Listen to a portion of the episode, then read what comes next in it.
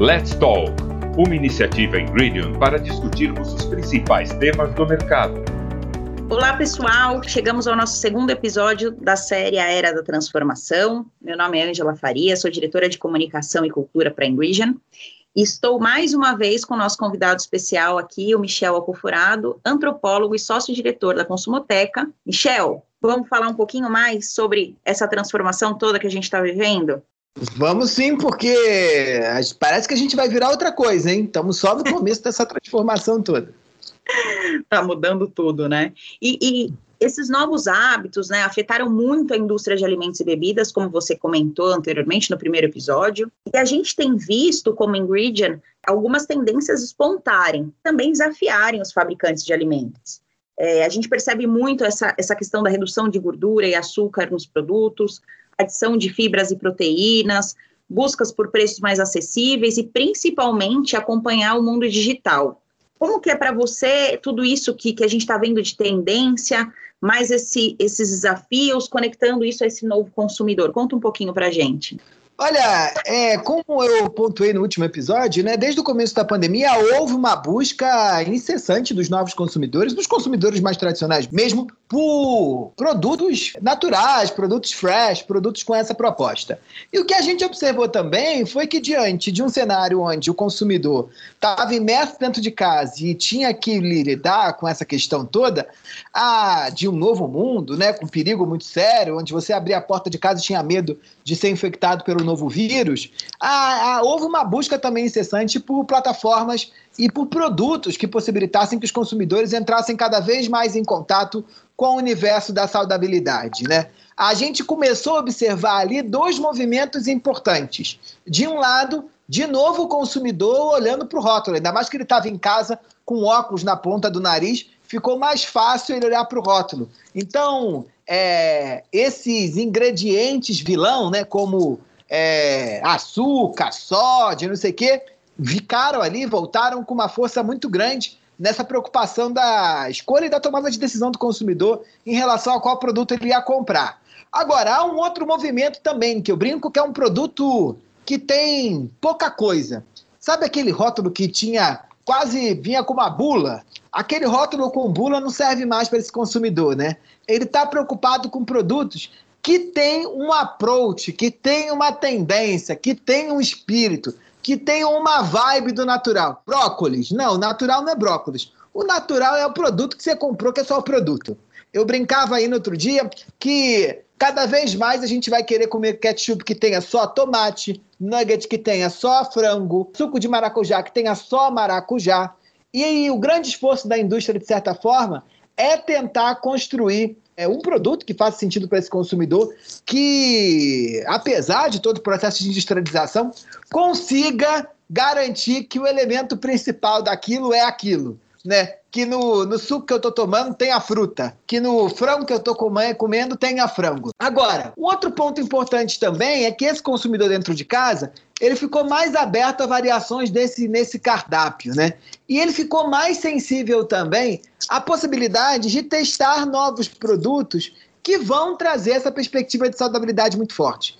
Não é à toa que os lançamentos de produtos à base de plantas, né? Os plant-based da vida, é, vem ganhando uma importância enorme nos Estados Unidos, na Europa e no Brasil também. Porque esse consumidor dentro de casa, ele está mais apto, ele tem mais chances de trazer novos produtos e novos ingredientes para dentro da sua dieta, para dentro da sua rotina.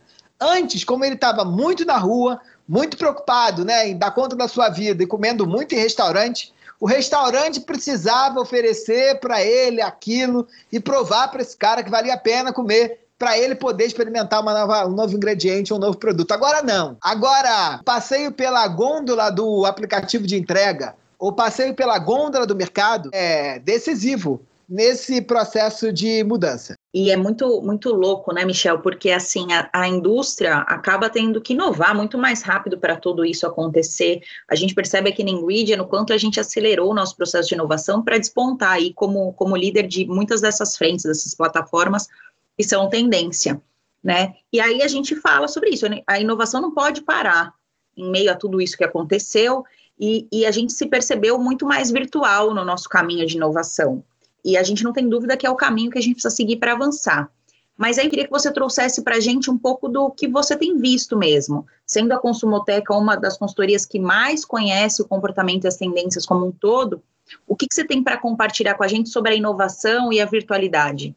É, o que a gente tem visto com muita força é um aumento mesmo do consumo de produtos é, e da relação entre consumidores e marcas via plataformas digitais.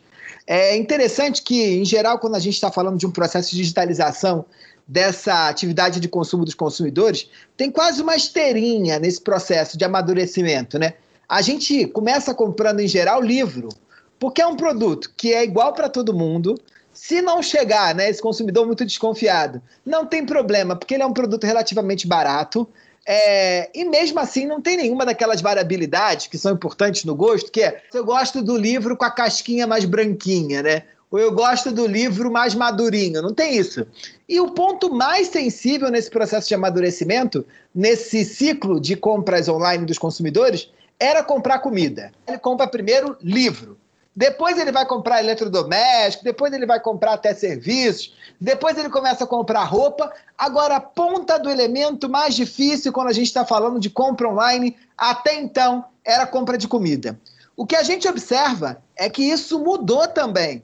Só para vocês terem uma ideia, o market share do retail digital de comida no Brasil representava só 3% das vendas online.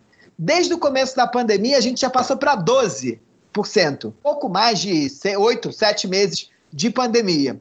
Porque a gente começou a entender que quando você está lá dentro do mercado, é você que escolhe a banana com mais pintinhas ou sem pintinha, mas se chegar uma banana na sua casa com menos pinta do que você gosta, você deixar ela um dia na sua casa, daqui a pouco ela está com as pintas do jeito que você gosta.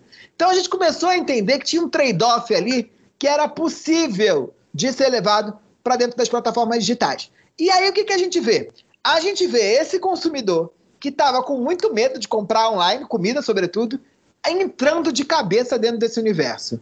Não só de restaurantes, né, fazendo a produção dos seus pratos ali, restaurantes de alto luxo em São Paulo começaram a entregar agora no delivery, coisa que a gente não é mais tinha visto, mas também da comida in natura e da comida que a gente só achava que só a gente podia comprar. É interessante que nesse tempinho a gente andou ali 200 meses, né? Parece que foi pouco tempo, mas andamos ali é, muito, muito no que tange é, essa inovação, ou esse processo ali de entrada desse consumidor nessas novas plataformas digitais. Cada vez mais eu preciso levar essa materialidade que a embalagem, que o produto, que a foto, que o posicionamento do que o posicionamento no ponto de venda, que o relacionamento mesmo com outras marcas que fazem parte do meu pool de clientes no B2B eu preciso levar isso cada vez mais para dentro do digital. Como eu consigo garantir para o meu cliente final que meu produto tem textura, dentro, sendo que eu estou falando de uma plataforma digital? Como é que a gente leva textura para dentro de uma plataforma digital? Como é que eu levo crocância? Como é que é um ponto importantíssimo e valorizado pelos consumidores? Como é que eu levo maciez? E quando a gente está falando de comida, a sensorialidade é um ponto importantíssimo para dentro de uma plataforma digital que só me deixa lidar com um único sentido, que é a visão. E aí, eu acho que a fase que a gente vai entrar agora na indústria de alimentos é certamente essa. É como a gente consegue garantir essa materialidade da alimentação, essa sensorialidade do comer dentro de plataformas digitais que garantem para a gente a exploração de um único sentido, que é a visão. E a audição, talvez. Sim, sem dúvida. Sem dúvida. Cada vez mais desafios aí para a gente, né, como indústria e estando antenados, acho que a gente pode fazer muita diferença para todos os consumidores. Michel, agradeço novamente a sua participação.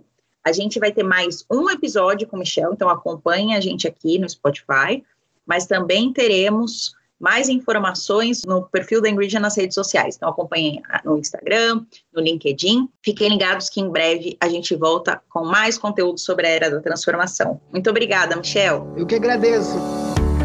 Continue por dentro do que acontece de mais importante na indústria com o Let's Talk, a série de podcasts da Ingridium América do Sul.